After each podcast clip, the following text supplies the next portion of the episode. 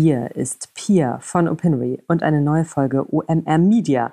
Dieses Mal sehr kurz und snackable mit einem englischsprachigen Gesprächspartner, nämlich Jaron Galay. Co-Founder, Co-CEO und Chairman von Outbrain. Outbrain kennt man von Artikelempfehlungen am Artikelende. Outbrain hat diesen Platz sozusagen erfunden und gilt als Marktführer unter den Recommendation Networks. Daraus ist ein äh, Milliardenbusiness geworden. Dieses Jahr ist Outbrain an die Börse gegangen, nahezu zeitgleich mit dem anderen Platzhirschen der Recommendation Networks, Taboola. Allerdings äh, anders als die nicht über ein Special Purpose Acquisition Listing, sondern über den klassischen IPO-Weg. Und in unserem kompakten Gespräch habe ich Jaron gefragt, wie sich Outbrain gegenüber Verlagspartnern positioniert, welche Lösungen Outbrain in einer nicht mehr fernen Post-Cookie-Zukunft anbietet, welche Herausforderungen sich äh, Jaron nach IPO gegenüber sieht, welche Perspektiven er äh, Post-Cookie für das Open Web jenseits von World Gardens, also Google und Facebook sieht, nachdem jahrelang digitale Werbebudgets zunehmend in soziale Netzwerke gesteckt wurden. Jaron ist ein extrem gut temperierter Thought und Unternehmer. Hätten wir nicht stellenweise mit der Aufnahme zu kämpfen gehabt, man hört es nicht, hätte ich noch eine dicke Batterie weiterer Fragen an ihn gehabt. Und äh, ich kann mir gut vorstellen, ihn nochmal für ein ausführlicheres Gespräch zu gewinnen. Aber hier und jetzt erst einmal ähm, Audiovorhang auf für ein Snapshot-Interview mit Jaron. Hi Jaron, good to have you on the podcast. Thanks. Great to be here. Engagement is a term that is strongly associated with an with Outbrain and um, that you've been promoting um, a lot in the industry. Uh, and it's also a term that has been increasingly loaded with bullshit. How do you define engagement at Outbrain? For us, engagement is uh, whether the user found something interesting enough to engage with, whether it's uh, to click and read a story or watch a video. Uh, we we measure those. Uh, the the engagement itself is is um, is the easier part, uh, whether it's getting the click or to begin the video watch. What's really important for us is seeing the the post click uh, metrics, whether people stuck around and read the uh, the entire story or how much of the video they watched. That's a much better indication of whether the engagement was uh, truthful. And Outbrain has been around for a while, I think uh, founded in 2006. Um, and how could you see um, a focus on engagement um, in the publisher industry changing over the course of your era?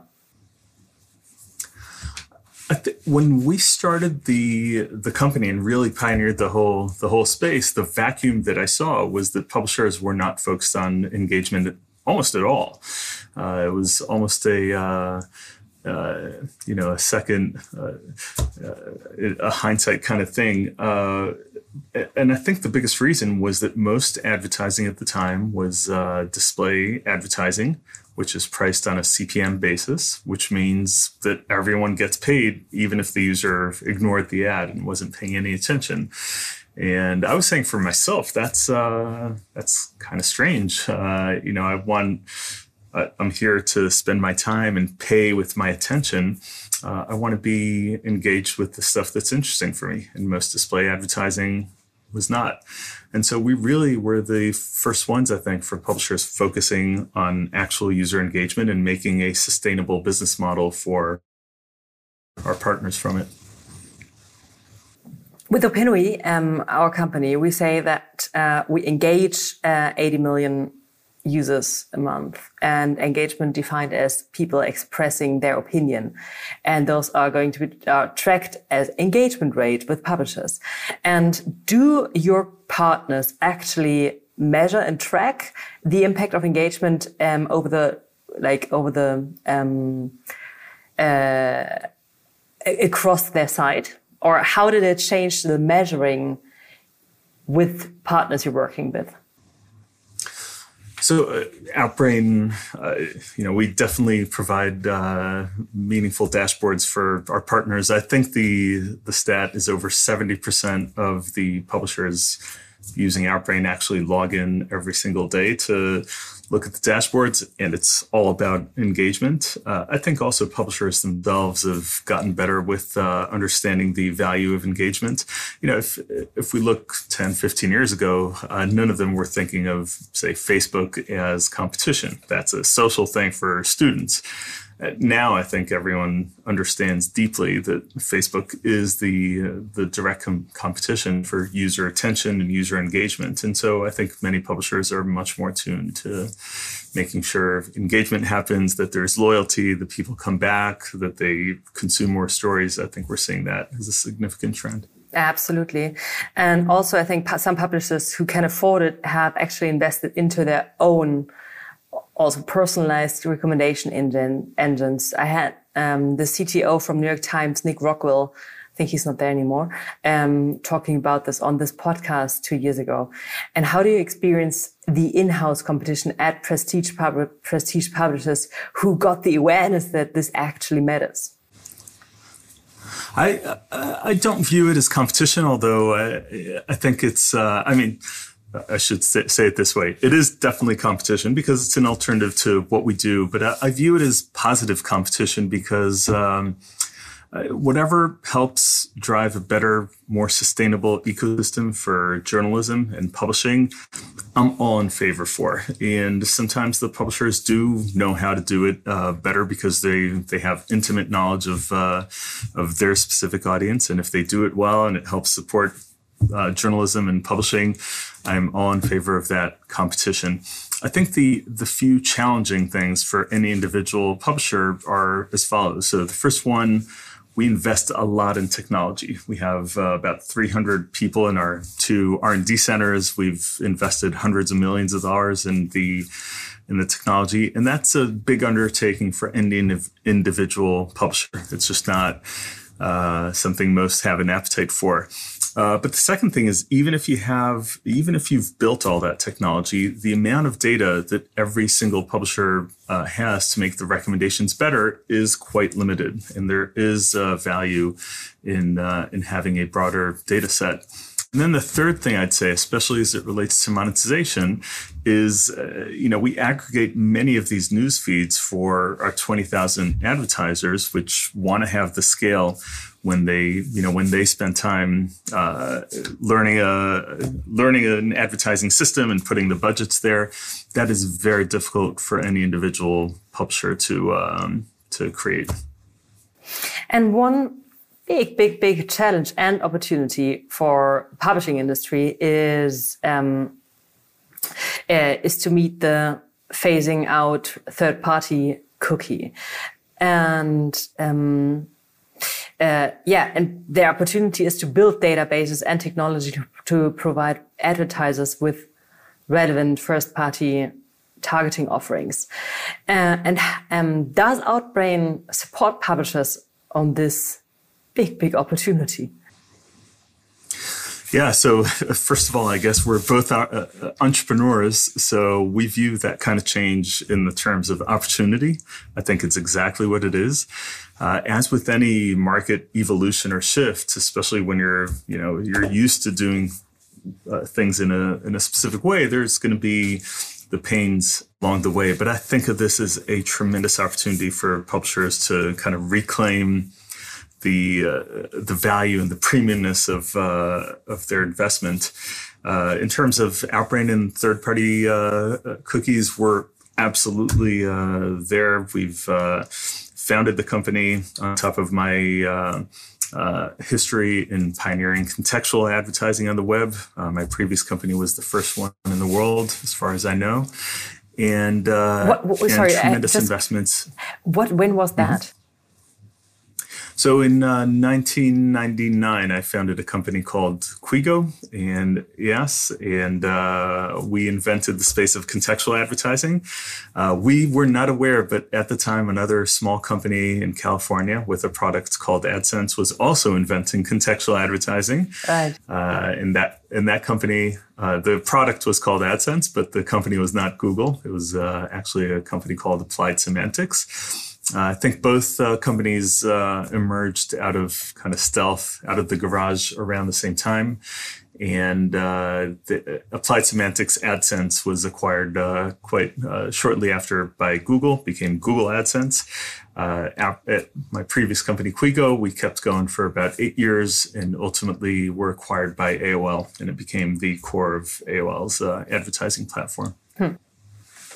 Early bird. So Yeah. So a lot of what we do at Outbrain is based on those contextual abilities and the tremendous amount of first party data that we have uh, just by by means of powering the entire uh, newsfeed on many of these publishers. We have a tremendous amount of first party data. And so for our partners, I think we're in a, an incredibly uh, uh, good position uh, for the future in terms of supporting them with the demise of uh, third party cookies. I will uh, also say third party cookies aren't going away in the future. They've uh, on platforms like Safari and Firefox, uh, third-party cookies are are shut down for about a year or two now, and uh, we've seen, including in in Germany, is probably the strictest uh, country in terms of uh, data privacy and usage. Even on those platforms, on Safari and Firefox, in countries like Germany, we've uh, we've seen the levels of monetization from Outbrain be uh, uh, be as good as before, if not even better. Hmm. Um two of your biggest media partners, if I read your stats correctly, um, generate a, a disproportional 10% split of your overall revenue in the past two years. Um, how do you address the problem of, um, of supply concentration?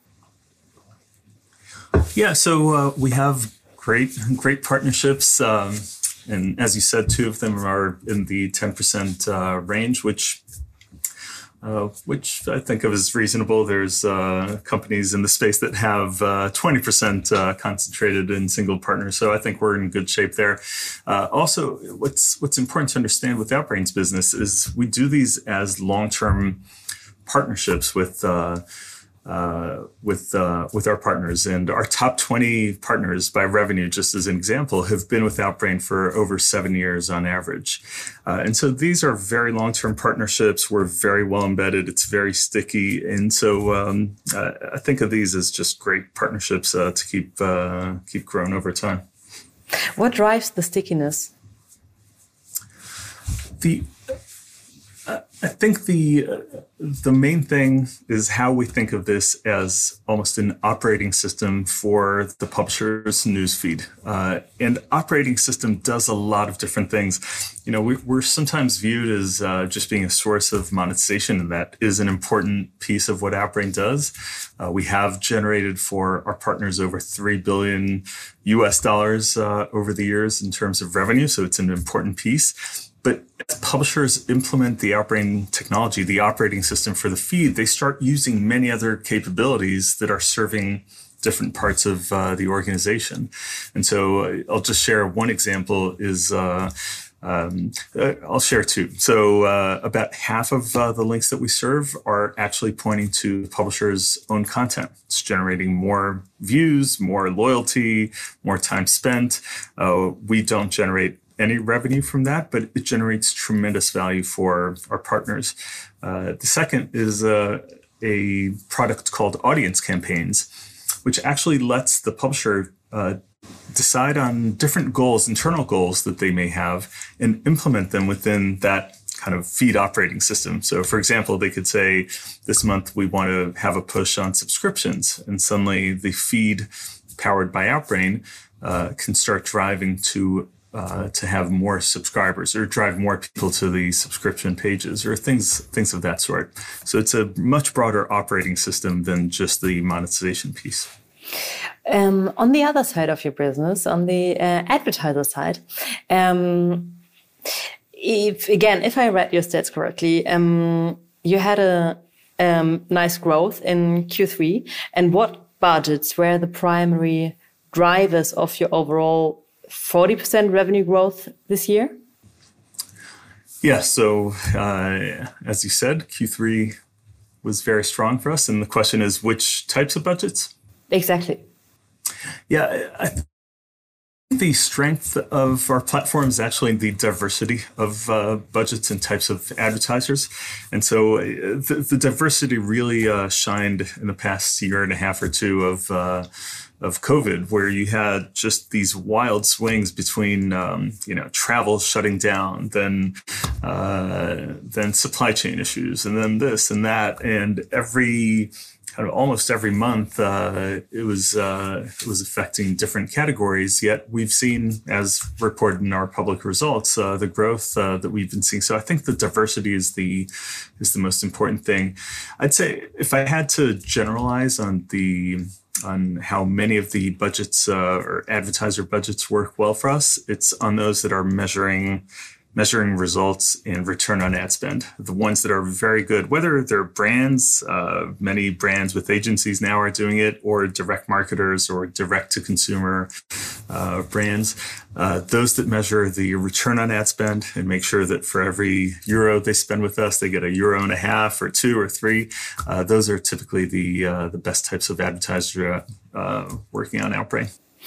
And you mentioned uh, before that Germany is very strong on uh, privacy stuff.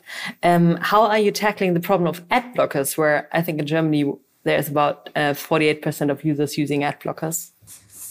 Yeah, it's. Uh, I think it's an interesting topic, and Germany certainly surprised me along the way with uh, some of the like the government uh, uh recommending and pushing for ad blockers, which I I personally disagree with. Um, I I think there are probably two two variations there. There's tracking, so dropping cookies on a shopping cart and then tracking you and showing ads across the web.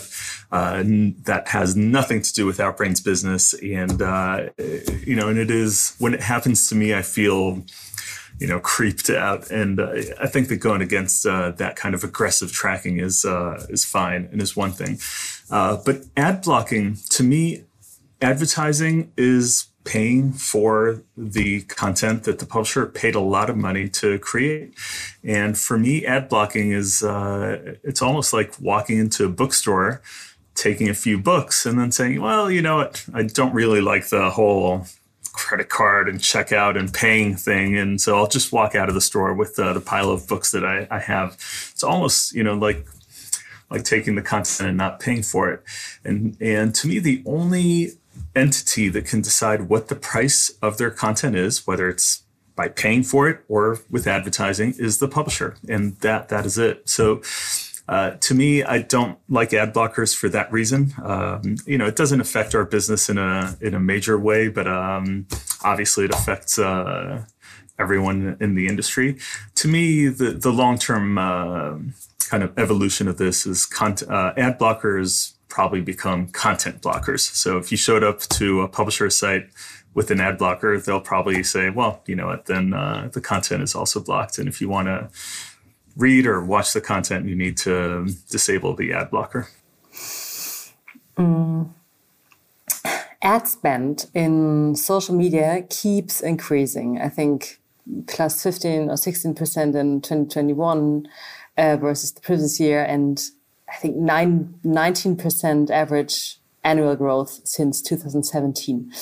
And to ma- uh, like make sense because to many marketers it's where identity can be resolved. And what are the three things that need to happen ASAP to ensure that the post-cookie future doesn't result in an increased budget concentration in social networks and instead uh, strengthens the open web?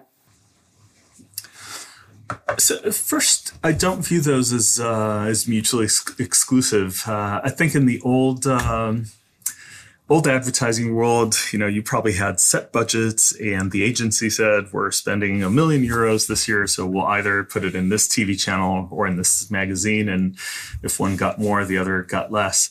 Uh, I, I think, as I said before, what we're seeing with many advertisers is as long as they're seeing a return on ad spend that is positive for them in a channel, they'll generally keep going and, and go with unlimited budgets. Uh, I think what uh, Facebook and the others have done uh, just so incredibly well is really focus on on delivering that, on making sure return on ad spend is uh, measurable and is positive. Uh, I think that's. Um, you know that's probably the number one thing uh, publishers should do and it's as a partner for many of these publishers outbrain definitely does that. Uh, I think the the move towards at least registration. It doesn't have to be a whole paywall, but at least for those loyal users that are coming back, at least knowing who they are and having a persistent um, relationship and ID with uh, them is probably is probably very valuable. Uh, and then uh, I think where Germany is actually ahead of uh, many other places is again, advertisers don't want to spend a lot of time on small, on relatively small platforms. And so uh, bundling um, a bigger bigger reach for advertisers, and I think Germany does that well with uh, the sales houses. I think is also valuable. It's uh, it's very difficult as a single publisher to compete with uh, the reach of a Facebook. Hmm. Uh, yeah, Ron, it's such a pity that we're already running out of time. But just one last question um, dedicated to my mom who's listening, who's certainly no industry expert, but has heard about Outbrain. How do you explain differences between Outbrain and Taboola to someone who is no industry expert, aka my mom? yeah, so uh, I, think I think of your mom as my boss, and I actually that when we onboarded, love it. yeah, when and I'm not just saying this uh, as lip service. When we onboard every Outbrain employee, the first slide in uh, in my onboarding uh, talk with them is uh, is called Our Boss, and I show them a slide of uh, of Our Boss, and I think of the consumer as my boss, as their boss, as the publisher's boss. Uh, you know, I, I might be the boss for day to day things, but really, it's your mom at the end of the day who's looking at the screen with her thumb and deciding, you know, to move it to this direction or that direction, and that decision with the thumb whether she comes to publishers and engages more and is loyal and you know and wants to come back tomorrow or not that's the decision of whether we have an industry at all or not. And so we truly at outbrain view the consumer as our boss and in every decision we make whether it's uh, algorithm decisions or product decisions. We always try to remember that your mom is my boss and our boss in general. I think these are very bold last words and um, thank you. Thank you pia